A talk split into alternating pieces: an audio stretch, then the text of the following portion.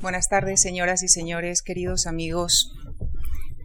Muchísimas gracias por acompañarnos esta tarde en la que la Fundación Juan Marc inicia sus actividades culturales del curso 2008-2009. Y lo hacemos con un invitado de excepción. Es para nosotros una, una gran satisfacción y un honor dar nuestra bienvenida al académico y catedrático de literaturas hispánicas medievales, Francisco Rico. Director de la Biblioteca Clásica y de la obra colectiva Historia y Crítica de la Literatura Española y del Centro para la Edición de los Clásicos Españoles, el profesor Rico ha trabajado sobre todo en literatura románica medieval, Petrarca y el temprano humanismo italiano y la novela española del siglo de oro. A él se deben también las ediciones más autorizadas de textos clásicos como El Lazarillo de Tormes, Guzmán de Alfarache y en especial El Quijote. En la Biblioteca Francisco Rico, que reúne sus obras más selectas, se han publicado, entre otros, El sueño del humanismo, El pequeño mundo del hombre y en breve se publicarán Figuras con paisaje y Nebrija frente a los bárbaros. No es esta la primera vez que el profesor Rico ocupa la tribuna de nuestra fundación. Somos muy afortunados porque el profesor Rico nos honra con su participación en nuestras actividades culturales con una regularidad matemática, lo que él mismo llama el ritual de los 10 años. Este ritual se inició en 1978, 1978, hace ya 30 años, con cursos dedicados a la novela picaresca, al libro del buen amor y al primer siglo de la literatura española. El título que el profesor Rico ha escogido para el ciclo de dos conferencias que se inicia esta tarde es el de un libro proyectado inicialmente por Damaso Alonso, España y la novela. Y cedo ya la palabra al profesor Rico, agradeciéndole muy sinceramente su generosa participación una vez más en nuestras actividades culturales y a ustedes, señoras y señores, su presencia esta tarde con nosotros. Muchísimas gracias. Decíamos ayer, concretamente, en octubre de 1978, como quizá alguno de ustedes recuerde, que España tiene un papel decisivo en la historia de la novela. Hoy quisiera poner una nota al pie de aquella afirmación, diciendo que también la novela tiene un papel importante en la historia de España en la historia literaria y aun política de España a lo largo del siglo XX. Lucía ha recordado, como yo acabo de hacer, que mi vinculación a la Fundación Juan Marc es antigua, anterior a ese curso de 1978. La Fundación Marc me ayudó generosamente a trabajar en los años 72-73 en mi primer libro sobre Petrarca, Lectura del Secreto. Y desde entonces hemos tenido una relación excelente que por mi parte se ha limitado a ser objeto de, de una consideración que seguramente no merezco. No crean ustedes que me han invitado a estas conferencias. He sido yo quien he sugerido que puesto que las di en 1978, en 1988, en 1988, me gustaría darlas en 2008, particularmente con la esperanza de llegar al 2018. Gracias, pues, gracias de todo corazón. Vamos a considerar primero la historiografía del tema. Voy a ser muy generoso, quizá excesivo, con las citas, y no me extenderé todo lo que me gustaría y bebiera en la presentación de los personajes.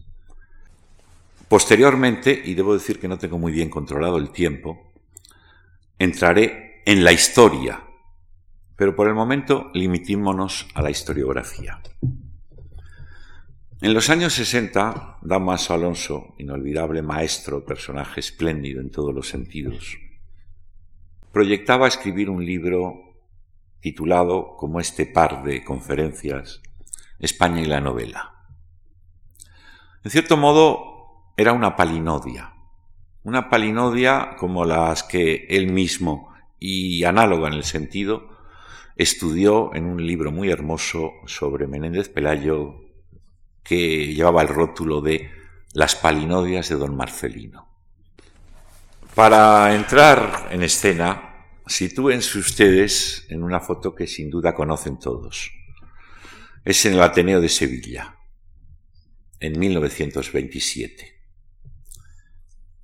A un lado de la mesa está, intento reproducirlo aproximadamente, Rafael Alberti, Federico García Lorca, Juan Chabás, el director del Ateneo de Sevilla, Gerardo Diego, más alto y más espigado, y a la derecha del espectador, un personaje bajito con bigote y gafas y calvo, que es Damas Alonso.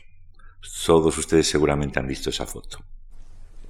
En esa ocasión, Damaso leyó un texto que solo se publicó unos años después, en 1933, en la revista Cruz y Raya de José Bergamín, pero que en su primitiva versión se titulaba Altitud poética de la literatura española mientras en la versión impresa en cruz y raya llevaba como epígrafe, y es un epígrafe célebre, Escila y Caritis de la literatura española. Para entender el contenido de ese trabajo y su posterior palinodia y cómo entra todo ello en la línea historiográfica a la que me voy a referir, conviene poner a Damaso como intelectual pensante entre los poetas de vanguardia que figuran también en la foto. Es el momento de la experimentación con el lenguaje, del retorno a Góngora, de todos los sismos posibles, desde el dadaísmo al superrealismo. Es el momento de una literatura pura, deshumanizada, y en ese contexto, lo que constituye la intervención de Damas Alonso en esa memorable jornada del Ateneo Sevillano es una, como es siempre la historia, inevitablemente, un enlazar con el pasado para encauzarlo en un preciso sentido hacia el presente y hacia el futuro. Iré leyendo, como en otros casos, varios extractos que enlazaré supliendo un poco la argumentación.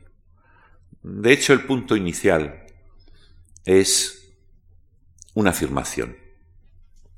Tras la teoría de Herder de la expresión de la personalidad de un pueblo en su literatura, nada más fácil que ir buscando características extraordinariamente peculiares a la literatura española se descubre el valor de lo popular y también lo realista al lado de lo tradicional, medieval, caballeresco y legendario.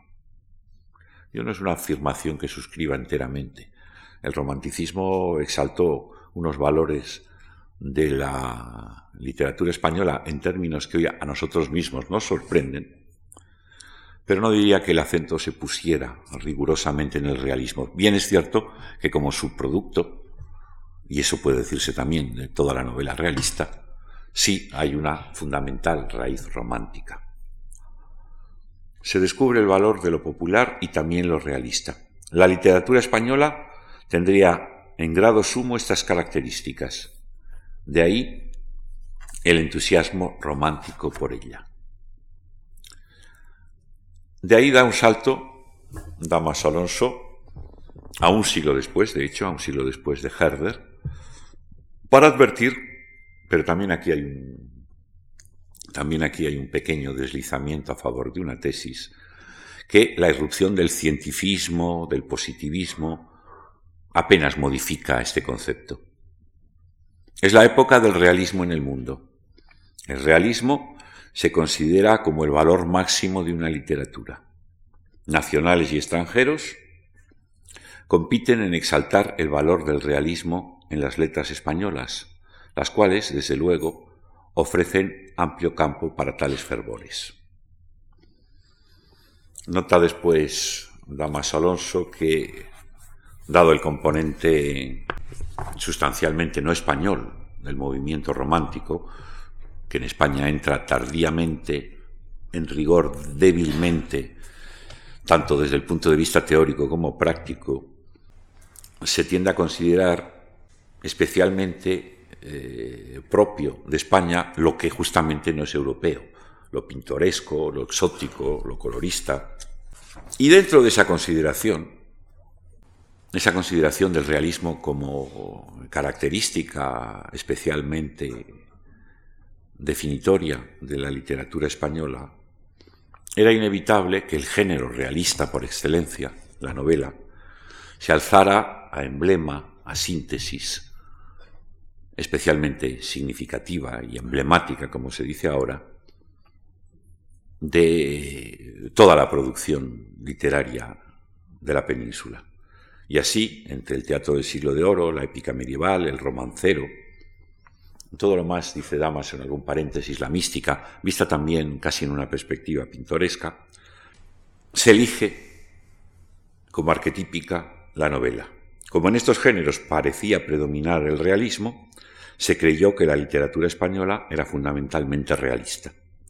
Como en la novela picaresca predominaba la pintura de las clásicas, de las clases ínfimas de la sociedad, y en, ella quedaba una impresión revuelta de ventas y venteros, caminos, mendigos, rubiantes, etcétera, etcétera, se alzó a género español por excelencia la novela y la novela realista.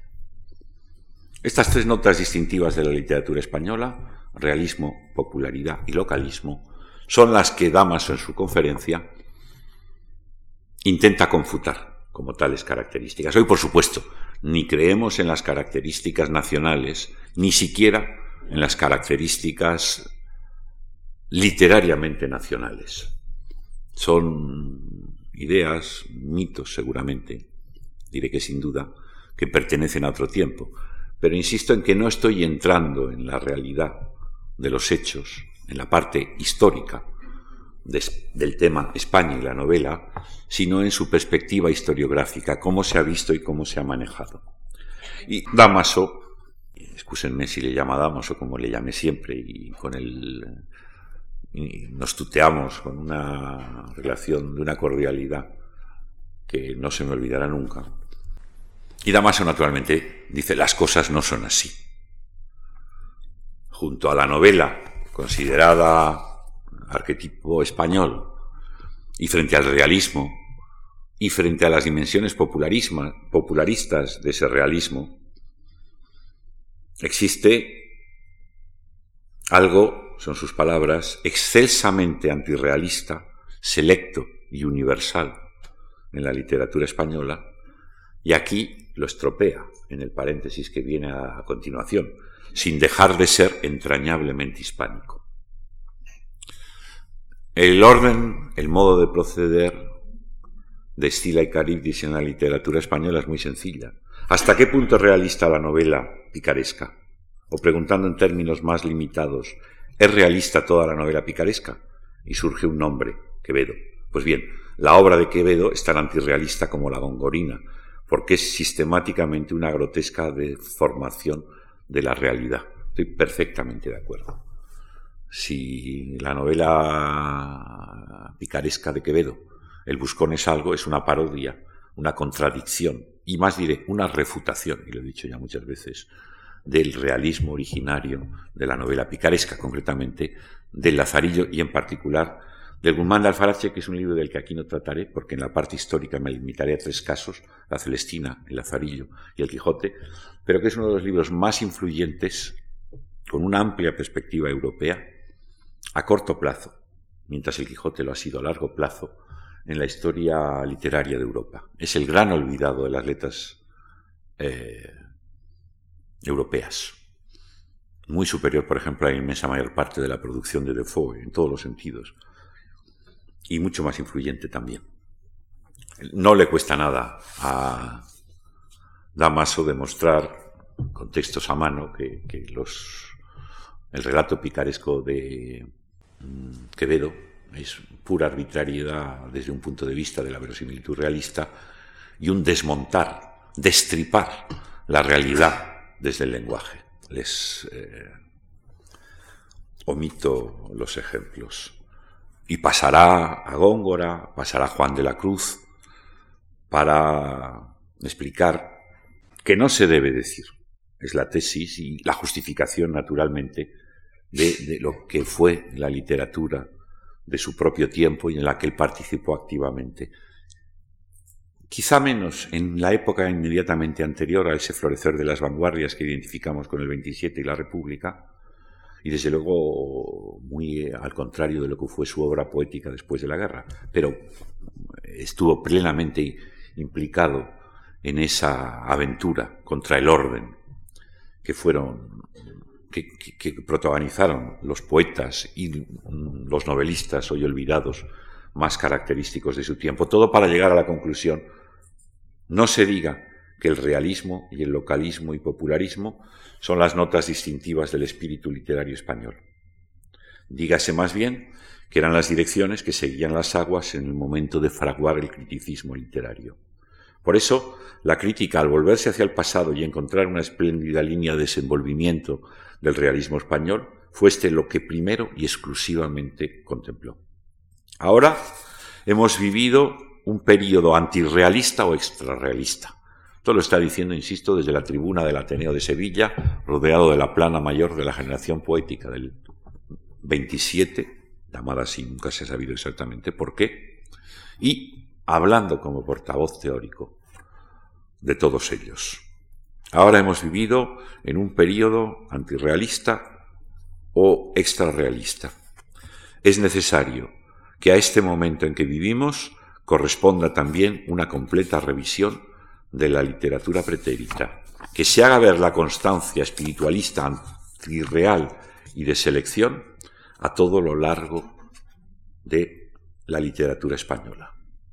También lo estropea en un sentido, porque poco después añade que lo mismo unos valores que los otros, que están presentes, porque Damaso se esfuerza en recordar que él no niega la otra beta, son manifestaciones de una única sustancia hispánica.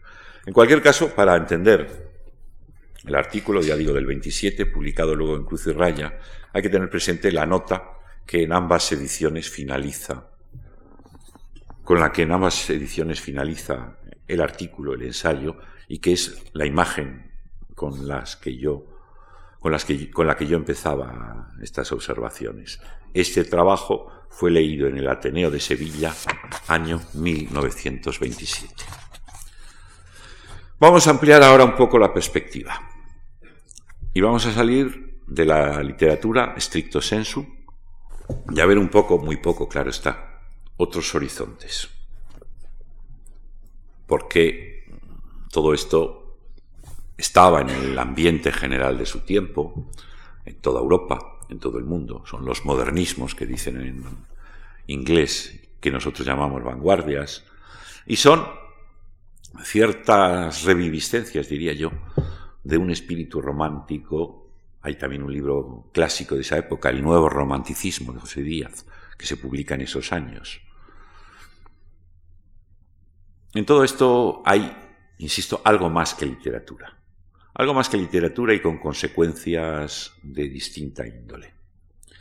En 1926 publica don Ramón Menéndez Pidal, la que probablemente sea su aportación máxima, aunque puede tener todos los flacos que hoy se le puedan encontrar, que son los orígenes del español, reconstrucción del estado lingüístico de la península ibérica prácticamente antes de la escritura en lengua romance. Libro magistral que podrá haberse equivocado en ciertas tesis, pero que es una de las obras maestras de la romanística europea. Y inmediatamente después, no sé en qué fecha, Los orígenes del español se publica en julio de 1626, a no muy corta distancia, publica eh, don José Ortega y Gasset una reseña que luego inmediatamente recoge en su libro Espíritu de la Letra de 1927. Ahí observa, entre otros aspectos que a Ortega le interesan, la paradoja defendida por Menéndez Pidal, paradoja según Ortega, de que sea Castilla por su derecho consuetudinario local, la que se opone al derecho escrito dominante en el resto de España, y que sea esa la región de la lengua literaria principal de la península. Algo similar observa también Ortega en Francia.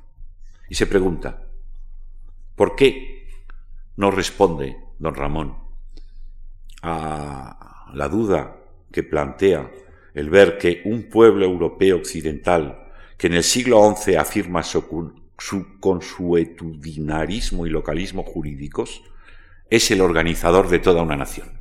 Y aquí tenemos, naturalmente, entre muchas otras formulaciones, una idea que ya creo que van ustedes empezando a ver por dónde van los tiros, tiene unas amplias consecuencias, o quizá es el trasfondo de unas actitudes políticas, y que sin embargo tiene también su aplicación precisa a un dominio literario, porque no en balde eh, el propio Ortega subraya la vinculación entre el derecho constitucional local y el alzarse a la organización de toda una nación y a la consolidación de una lengua regional como la lengua principal, literaria principal de la península. Y dice Ortega, y ojo al parche. Yo espero que en la vida del Cid, próxima a publicarse, lo que luego fue la España del Cid, se nos comunique la palabra del enigma, la solución. Pero temo que la explicación no nos satisfaga. Y aquí se hace la crítica más directa que hace en todo este trabajo, en todo este artículo o reseña que sea. Ortega a Menéndez Pidal. En el pensamiento que dirige toda la producción de Pidal no hay más que dos puntos débiles. Un hombre tan cuidadoso, tan riguroso, tan científico, lo pone en cursiva, lo de científico, en el tratamiento del detalle, parte siempre de dos enormes supuestos que contrajo en la vaga atmósfera intelectual de su juventud y que usa sin previo examen, sin precisión. Una es la creencia perfectamente arbitraria de, lo que, de que lo español en arte es el realismo. A esta creencia Baneja la convicción no menos arbitraria de que el realismo es la forma más elevada del arte. Esto sea de paréntesis, es una convicción que yo comparto. La convicción no menos arbitraria de que el realismo es la forma más elevada del arte. El otro supuesto, adoptado sin cautela suficiente, es la sobreestima de lo popular. El primero de estos dos amores, más que dos ideas, se trata en Pidal de sus dos únicas pasiones, no dañará en la cuestión que ahora tocamos. El segundo sí. Temo, en efecto, que la afirmación del derecho local consuetudinario signifique para él el triunfo de lo popular y castizo, cuando, muy probablemente, equivale a todo lo contrario. Aquí está Ortega, y bien claramente definido, y frente a Unamuno, frente a don Ramón, frente a tantas cosas. Y continúa, pero ya no lo voy a extractar más. La prueba es que él mismo presenta a Castilla la consuetudinaria, insiste, invocando a la vez en dirección opuesta, europeizadora y unificadora, que en términos de Damas Alonso, del título definitivo de su artículo, serían también Estila y Cariptis. es verdad, Menéndez Pidal latentemente ha sido uno de los grandes ideólogos de la cultura española en el siglo XX. Y si Claro está que es una afirmación que podría seguir, pero que no voy a, llevar más allá. Y si queremos pensar en eh, cuál es una plasmación de esa influencia ideológica, no tenemos más que tener presente la figura de don Manuel Azaña. A muchos propósitos, y bien conocidos, desde el papel central que, que Azaña atribuye a las cabezas castellanas, yo soy castellano, como únicas capaces de sacar partido de esta península, desde eso, que es esencial. Azaña bebe mucho y es una cuestión que no se ha advertido en la fuente de Menéndez Pidal. Efectivamente, don Ramón tenía en relación con todas estas cuestiones algunas que llama Ortega más que ideas, pasiones, que había adquirido, como también dice don José, en la vaga atmósfera intelectual de su juventud. Sabemos efectivamente que don Ramón, como se dice en italiano, se hizo los huesos en la época de la plenitud del realismo, incluso en España y concretamente de la novela realista, y que ese dato que enlazaba a la vez con su propia tradición romántica, marca una porción considerable de lo que escribió. En un prólogo extenso que escribió para la historia de España que él mismo dirigía y que durante una temporada se tuvo que publicar sin la mención de Menéndez Pidal como editor, porque era nombre non grato, don Ramón, cito de memoria, empezaba, son las primeras líneas, afirmando que la historia varía continuamente, pero el hombre que hace la historia es siempre el mismo, que son palabras muy fuertes. Para don Ramón existía, como ha existido para otros hombres de su escuela, Sánchez Albornoz y Américo Castro, por caso, aun con perspectivas tan alejadas entre sí como de don Ramón en muchos casos. Existía un prototipo de español eterno, un español eh, que en el prólogo de Menéndez Pidal a esa historia comparece a menudo y donde ah, se tutean eh, Viriato y Jovellanos. Todos pertenecen a una misma historia intemporal, a su vez, que está en deuda también, como vamos a entrar en ello, con tantas otras ideas, desde las cercanas de Unamuno a Hegel y tantas más. Ese prólogo, por cierto, porque don Ramón ha sido muy mal entendido. La contribución en el plano estrictamente filológico de Pidal a nuestro conocimiento de la literatura española es superior a todo lo que se había hecho anteriormente y en muchos aspectos a todo lo que se ha hecho después, gigantesca. Pero a don Ramón se le ha entendido muchas veces mal, se ha visto como un portavoz, por ejemplo, de ciertas ideas de la época, de la peor época de la historia de España, la época de la posguerra, cuando don Ramón tuvo que vivir fuera de España, llegó a España, se le había destituido de la academia, se le confiscaron las cuentas, etcétera, etcétera. No fue persona en absoluto grata. Y, como digo, algunos tomos de la historia de España tuvieron que publicarse sin su nombre y la publicación en un volumen de, ese prólogo, que se tituló Los españoles en la historia, Todavía en 1960 no podía hacerse y tuvo que publicarlo Menéndez Pidal en la, en la Austral Argentina. Ahora, sus ideas pertenecen a otros tiempos, sin duda, y ese español fuera de la historia y que la hace, está caracterizado por una serie de rasgos que don Ramón resume ahí en los españoles para, en, la historia y aplica más concretamente en otro prólogo que tampoco se pudo publicar independientemente en España y también tuvo que salir en Argentina, Los españoles en la literatura, que fue la introducción a la historia general de las literaturas hispánicas de Guillermo Díaz Plaja.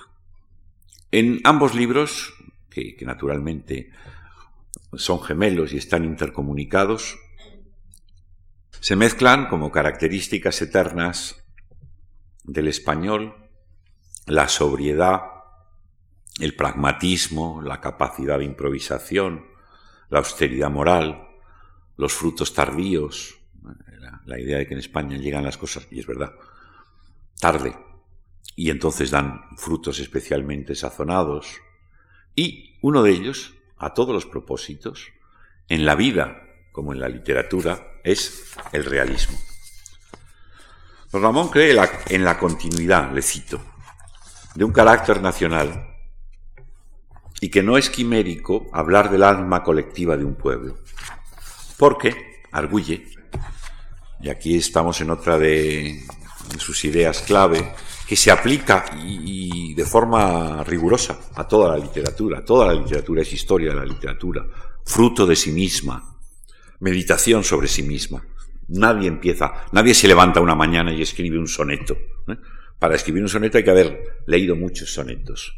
La literatura se prolonga a sí misma. Cuando lo pasamos a otros terrenos, evidentemente, la cosa ya no es así. Pero don Ramón está muy convencido de que para comprenderse dos, como ocurre en, en la vida de las naciones y en la comunicación literaria, es preciso que entre ambos medie una fuerza vinculatoria formada por un sinnúmero de elementos psicológicos, que no pertenecen a cada uno en particular, sino en común, sobre los cuales se basa la inteligibilidad misma del lenguaje. Bien está. Y esos elementos psíquicos comunes, aunque dependen siempre de actos individuales, son de elaboración colectiva y tradicional. No podemos quedarnos satisfechos con negar la existencia de un alma colectiva, afirmando el origen individual de toda producción de la mente, cosa de plena evidencia.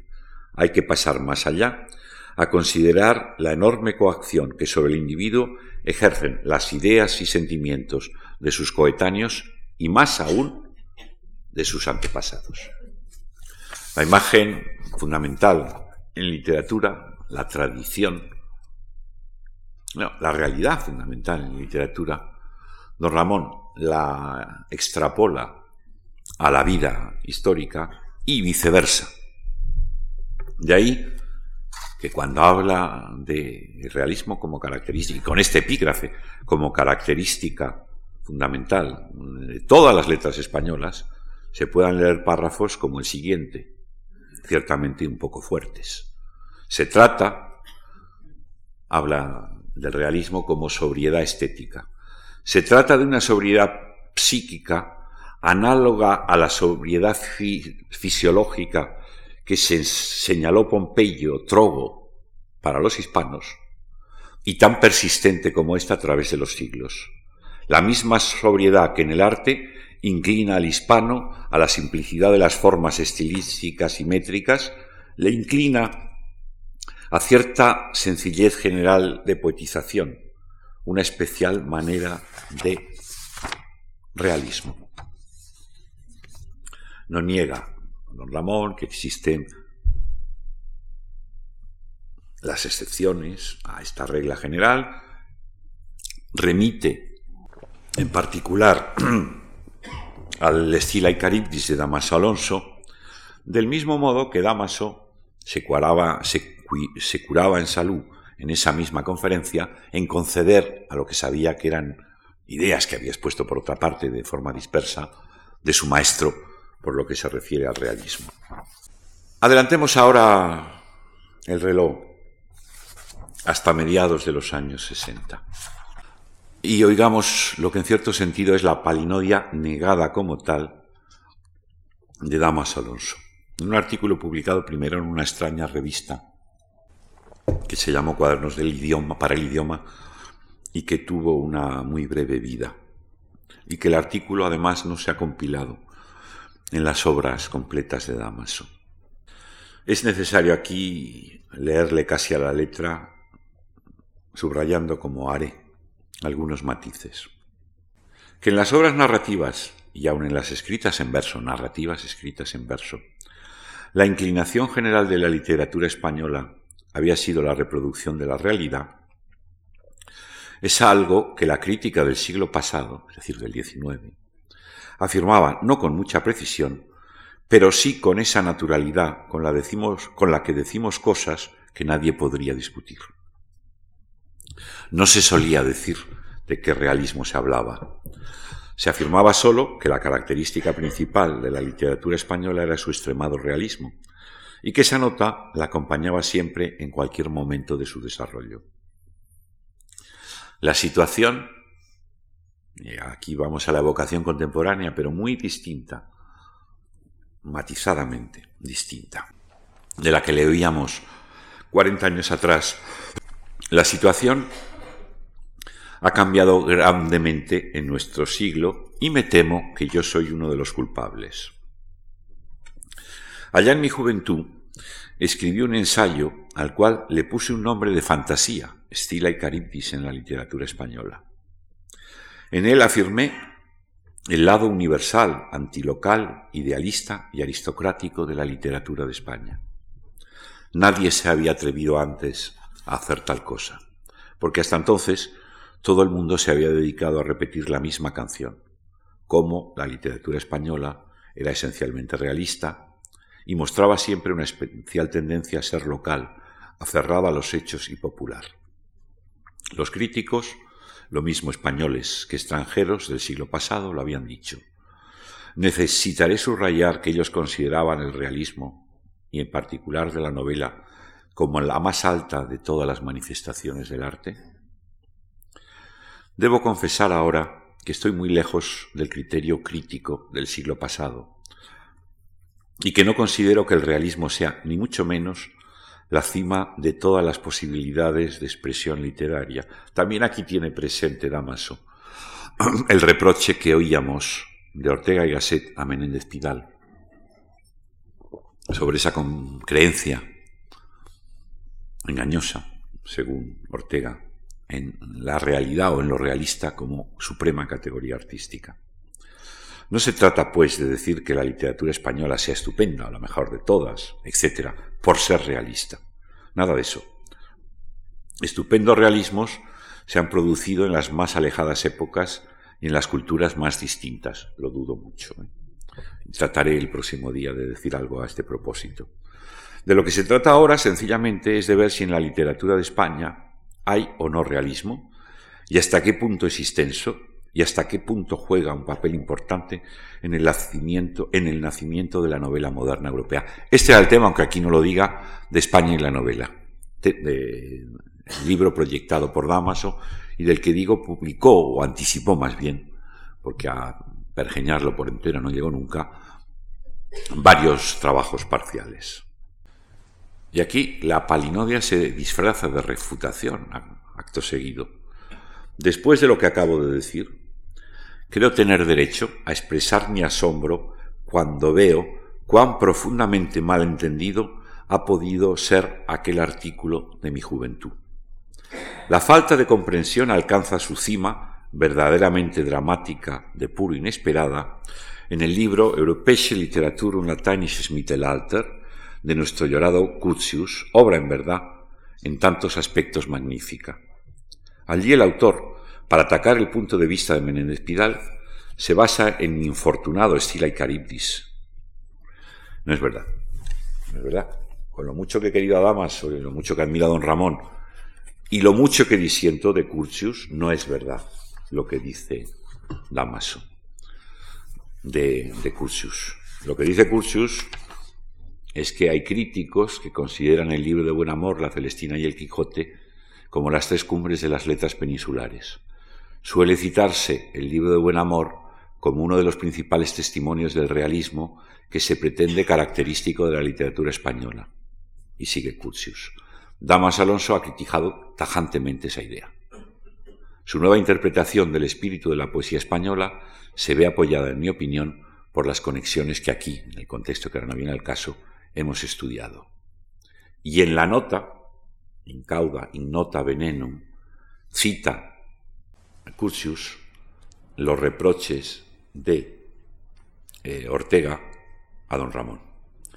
En un artículo que además, ese artículo reseña, da uno de los lemas del libro clásico de, de Curtius que acaba de mencionar, Literatura Europea y Edad Media Latina, que lleva diez lemas en diversas lenguas, uno de los cuales es una frase de Ortega tomada precisamente de esa reseña Menéndez Pidal, admirable y que por desgracia la inmensa mayor parte de los filólogos no sigue. Y dice así, un libro de ciencia tiene que ser de ciencia, pero también tiene que ser un libro. Eh, se sabía muy bien, Curtius, ese artículo de Ortega. Aquí también podríamos entrar en una historia interesante, Revista de Occidente, Criterion, Eliot, Curtius. Y como ven, y esto ya sé que pertenece a la pequeña historia, pero hay un tramado de alusiones, de relaciones, que si no hago más que poner ahora de manifiesto, vale la pena percibir y tomar en cuenta. Dice allí, sigo, El autor, para atacar el punto de vista de Menéndez Pidal, se basa en mi infortunado Estila y Caribdis. Saben que son palinodias a verdades eh, y a mentiras a medias. Pero es que yo no negaba el realismo español, porque hacerlo sería querer suprimir la luz solar.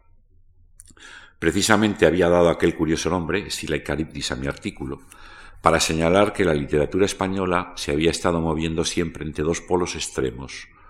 Uno, extremadamente idealista, un arte absolutamente alejado de todo localismo y de todo realismo, como en Góngora o en San Juan de la Cruz, y un arte realista arraigado en el suelo local y muchas veces con un tufo de vulgarismo, como ocurre con la novela picaresca en ciertos aspectos de Quevedo y del mismo Góngora. Esta ley de polaridad era para mí la mejor y más comprensiva explicación de ese ser misterioso, la literatura española. No he hecho más, insisto, que, situar ciertas ideas en su contexto personal, biográfico casi, pero también, como digo, en un panorama más amplio que pediría una extensión y, un enfoque monográfico que no puedo permitirme. Vamos a otro episodio. Vamos a otro episodio de esta misma historia, con implicaciones literarias también bien claras y en más de un sentido y más cercanas todavía a nosotras, a nosotros.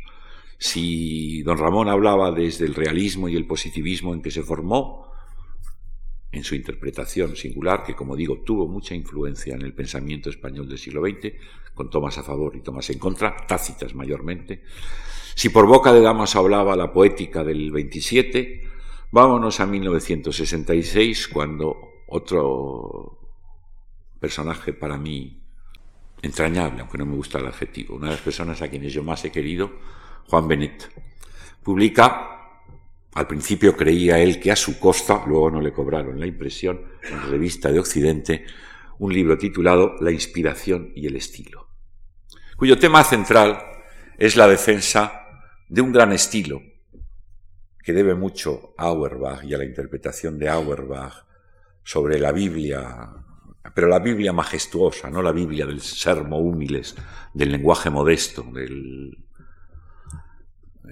Jesucristo sobre un pollino de que hablaba yo hace un momento con un amigo, sino la parte de la literatura española, perdón, de la literatura europea, que se reconoce en un gran estilo, como se llama en la tradición anglosajona, que ciertamente es difícil de caracterizar, pero que uno de cuyos rasgos fundamentales es sin duda la,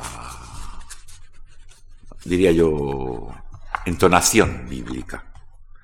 Y entonación bíblica era en muchos casos la de Juan Benet, don Juan para los íntimos, don Juan sin más, que peroraba como un profeta sobre las cuestiones más abstrusas, buscando siempre una generalidad, que era todo lo contrario, por otra parte, de lo que él practicaba a diario en su quehacer eh, profesional. Y define ahí, en la inspiración y el estilo, y en términos muy bonitos, el momento en que la literatura epopeya abandona la epopeya, cansada tal vez de tanto héroe y tanto limpio, y tanto limpo, y entra furtivamente en la taberna para descansar sus dilatadas pupilas con las medias luces de los interiores humildes, para volver a saborear los caldos plebeyos y regalar su oído, ensordecido por el toque de los clarines y el galope de los caballos, con las delicias de la lengua llana y los giros de la gente común. No puedo no sonreír cuando recuerdo a Juan Benet o las cosas que decía Juan Benet o cómo hablaba y escribía él también un tanto desde lo limpio, viendo ese momento en que, según él, llega la literatura española a descender a la taberna. Antes pintaba corazas, ahora panes. Agotado ya el tema de Numancia o del Arauca, y está evidentemente pensando no solo en los clásicos latinos, sino en Cervantes y en Ercilla, el artista vuelve su pupila hacia Salamanca y el Tormes, para sorprender a un público deslumbrado ante una impresión sorprendente de la realidad que mejor conoce. Como todo lo que decía don Juan, esto se puede leer de muchas formas. Y se puede incluso pasar por alto y no tomar en serio como una de sus butad. Y es rigurosamente fina y penetrante la observación, con la picaresca, con, mejor dicho, con el lazarillo y con una tradición que parte de él, la tradición de la novela realista, lo que se hace es deslumbrar a un público ante una impresión sorprendente de la realidad que mejor conoce. Esa es la gran paradoja, por cierto. Volveré sobre ello el próximo día en la historia de la novela en la historia de la ficción. ¿Cómo es posible presentar la realidad como ficción? La ficción había sido siempre vuelo de la imaginación, fantasía. Y por su propia naturaleza, por su definición, ficción. ¿Cómo se puede comprender la paradoja de una invención de la realidad, de una ficción que quiere atenerse a los datos de la experiencia? Decir novela y realista o ficción realista es enunciar una paradoja, como aquella que le gustaba a don Pío Baroja, el pensamiento navarro, ¿en qué quedamos? O como el matrimonio feliz, ¿en qué quedamos? O amor feliz, o es amor o es feliz. Las dos cosas no puede ser.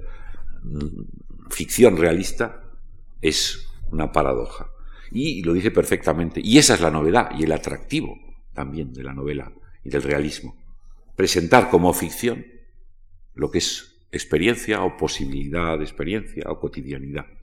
Y dice también, y esa observación muy aguda, admirablemente vista, dicha al modo de Benet, el ambiente de la taberna sugiere la veracidad con el ardid de la humildad del contenido. Como son cosas modestas, como son cosas cotidianas, cuando se nos presentan, las reconocemos como tales y sugieren de suyo veracidad. Ya hablaré a propósito del Quijote de algunos rasgos. Yo me malicio, sigue Juan Benet, que así como la lírica, el drama y la pintura de Francia rara vez se han visto en la necesidad o se han tomado la molestia de descender los escalones de la taberna, en España, en contraste, a partir de una cierta fecha, situada en el siglo XVI, no se ha salido de la taberna sino para ir a la iglesia. Es una observación también estupenda. Y que quiere decir, y dice, que Benet también cree que lo característico de la literatura española a partir de un cierto momento es el realismo, y concretamente la novela realista, y más específicamente, si quieren, la novela picaresca, porque, dice don Juan, se le ofreció una oportunidad que dio frutos inmensos, por otro lado, pero al renunciar España al estilo noble, al gran estilo del Renacimiento, para caer en la bajeza de la taberna, España se quedó sin énfasis. Fue una herencia muy complicada. Lo que se perdió de grandilocuencia se ganó en sorna. Atentos. ¿De quién está hablando? Lo que se perdió de grandilocuencia se ganó en sorna. Lo que quedó ayuno de entusiasmo se hartó de escepticismo. Todo el ímpetu se transformó en resignación y la épica, como una pecadora arrepentida, decidió vestirse con la artillera de la prosa y mudarse hacia la novela para cantar las gracias, ya que no las glorias de las ventas castellanas. Cervantes podría haber acomodado, reconducido la traducción española hacia el gran estilo, al realismo, pero prefirió vestirse con la artillera de la prosa para cantar las gracias, ya que no las glorias de las ventas castellanas. Y esta, que a Benet se le presenta como una constante a partir del siglo XVII, la prolonga hasta el siglo XVIII, cuando, centrándose en Cadalso, cree que se malogró el camino, las buenas maneras que apuntaban algunos autores de la época. Y como consecuencia de ese, desistimiento del buen camino, aquella vehemente enseñanza de un Cadalso y otros degeneró en menos de 30 años en un romanticismo de corte castizo, chabacano y retrógrado, y retrógrado, informado del peor gusto y de la más abyecta intención, la recaída en el tipismo, la vuelta rastrera a las esencias regionales, la consagración del lenguaje en los altares del costumbrismo el abandono definitivo de todo apetito de grandeza.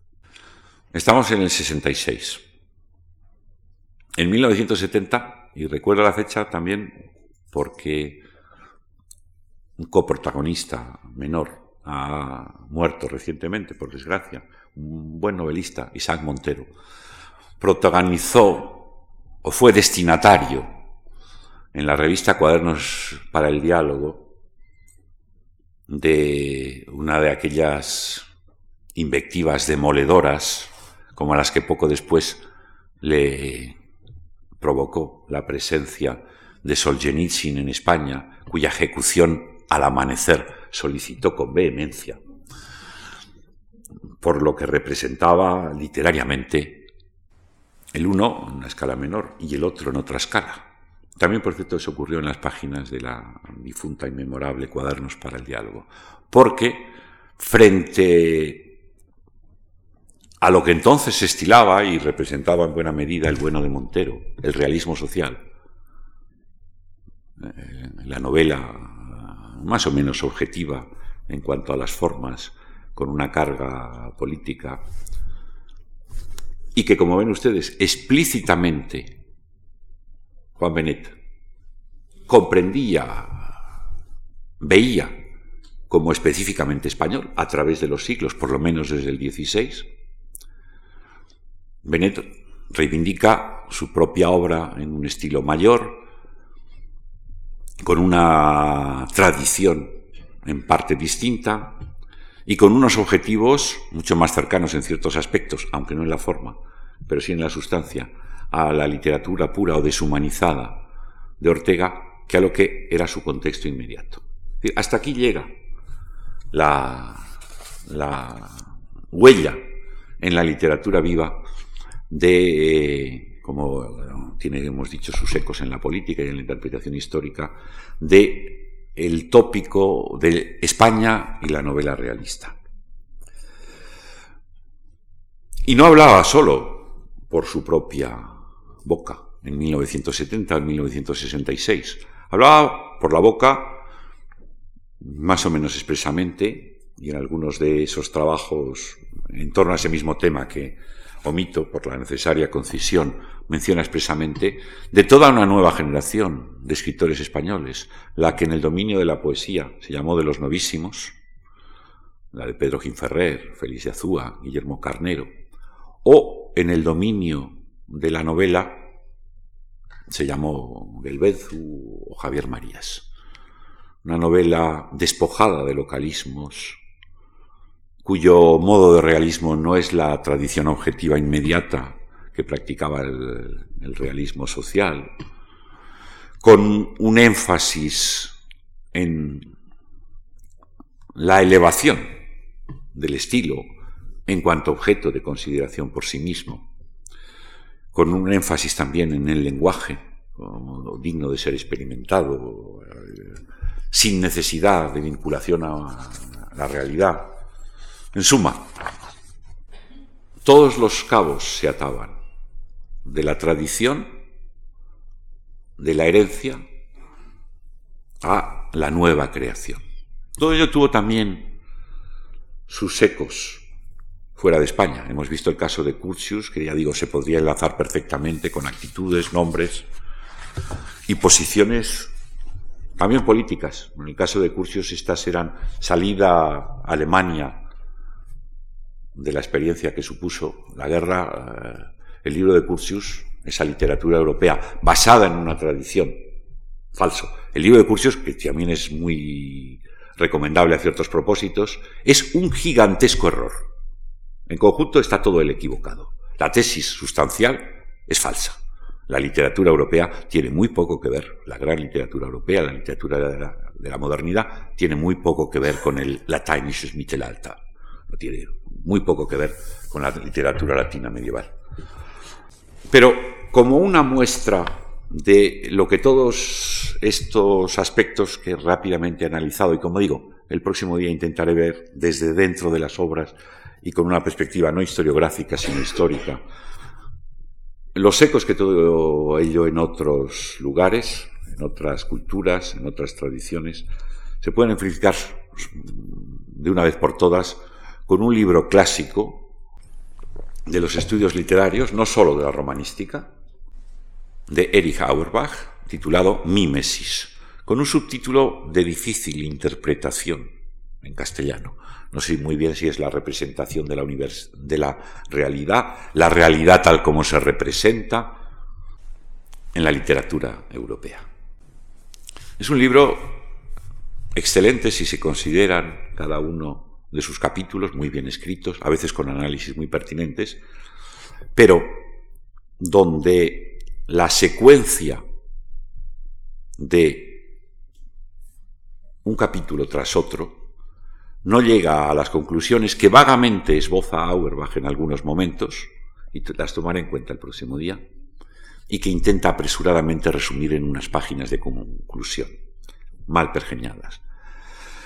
Para que se hagan una idea de hasta qué punto está mal enfocado el libro, en su primera edición, de Franke Berna 1947, les diré que en una historia de la realidad representada en la literatura europea no se trata del Quijote. El Quijote está ausente de Mímesis de Auerbach, hasta la edición inglesa y la edición española, donde eh, el escándalo que produjo semejante desorientación le indujo a, a escribir un capítulo, por cierto, excelente, pero también muy mal ligado a lo que debiera ser la trama del libro, añadido a esas versiones. Y dice ahí, en una nota al final de un capítulo sobre Shakespeare, y donde evoca las, y dispongo de muy pocos minutos, dos o tres para acabar, donde evoca las peculiaridades de, de la literatura isabelina, dentro de la cual engloba Shakespeare, dedica unas, unas líneas a la literatura española cuya conclusión es que la literatura española del gran siglo no tiene mucha significación en la historia de la conquista literaria de la realidad moderna, mucho menos que Shakespeare e incluso que Dante, Rabelais o Montaigne, que es un mezclar berzas con capachos y uno de los disparates más colosales que ha escrito ningún filólogo románico desde Friedrich Dix y Gastón París. ¿Cómo lo justifica semejante conclusión? Dice, sí, la literatura española ofrece un tratamiento de la realidad vital íntimamente emparentado con el isabelino, que abarca en verdad la representación de la realidad corriente, pero no como finalidad. Esa literatura sobrepasa la mera realidad. Explicaciones no podrían ser más grotescas, más... Si eh, hoy no creemos en los caracteres nacionales y las ideas de Menéndez Pidal nos hacen sonreír, Imagínense ustedes cuando Auerbach explica en la posguerra europea que el orgullo nacional español es capaz de considerar a cada español como figura de estilo elevado y no tan solo a los españoles de procedencia noble, pues el motivo tan importante y propiamente central de la literatura española, la honra de la mujer, proporciona ocasión de complicaciones trágicas incluso entre campesinos, y de este modo aparecen dramas populares de carácter trágico, como por ejemplo Fuente Ovejuna de Lope de Vega o el alcalde de Zalamea de Calderón. En ese sentido, el realismo español es más decididamente popular y de un mayor contenido en la vida, en vida del pueblo que el realismo inglés de la misma época. Y en una razón que formula por ahí, y que ahora no tengo a mano, dice que una de las razones por que la literatura española era más realista en este sentido es porque la vida española era más real porque era más pintoresca, era más humilde, combinado con el orgullo español y sobre el trasfondo de lo que acabo de esbozar y que, como digo, el próximo día intentaré concretar en términos históricos, ya ven ustedes que en muchos aspectos en la historia intelectual, en la literatura incluso en la creación literaria, con sus ramificaciones políticas, de historia social, hasta las autonomías podían entrar esta historia, hay mucha tela cortada sobre España y la novela. Muchas gracias.